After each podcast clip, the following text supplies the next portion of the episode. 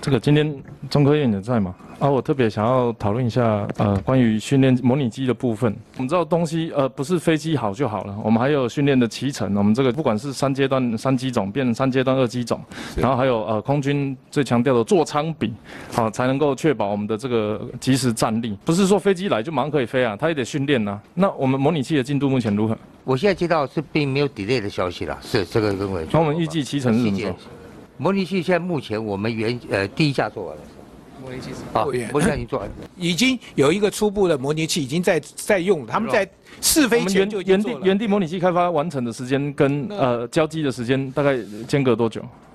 这个要不要问一下，我但是都会都有，我们都是按照提成啦，都按照提成。模拟器对没有办法分析。好，另外我们知道这个呃，之前我跟中科院开会，还有好像从中科院离开，现在在汉翔服务的马总嘛哈。哎，是是。之前在聊的时候，中科院刚刚提到，也因为人力断层的关系，因为待遇的关系等等，有一些嗯衔接的状况，或者是未来要发展跟业界的这个薪资比起来有点落差。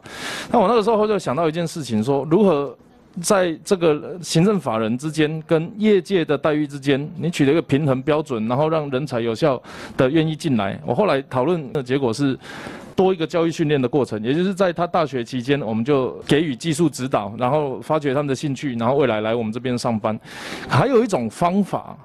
就是跟国外的高端的科技比较，如果台湾有能够做国外科技的人才，那我们又比他们便宜的时候，我们就会选择在在台湾任用。我举一个例子，像模拟器这件事件，我不知道你们知不知道，现在它有一个叫 ATAS 的系统，它是戴头盔，然后有立体虚拟 AR、VR。因为我们现在模拟模拟机训练都是大荧幕平面二 D 嘛，你上天空的时候看二 D 跟看三 D 的概念就不一样啊，所以它那个战术头盔模拟头盔，它其实是。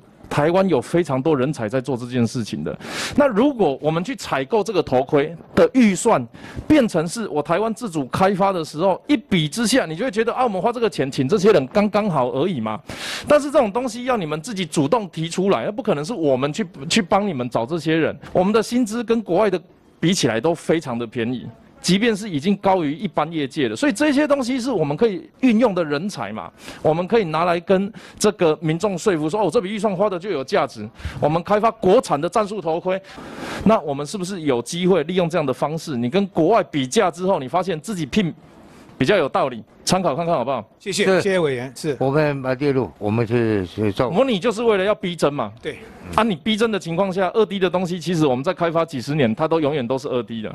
三 D 的它可以做更多的，比如说呃客机、僚机，它怎么跟在你身边，在空中虚拟定位，让我们飞到那个地方来观察稳不稳定，甚至你回来的时候也可以看你刚刚飞的怎么样，那个都是二 D 做不到的事情。参考一下好不好？谢谢。谢谢委员。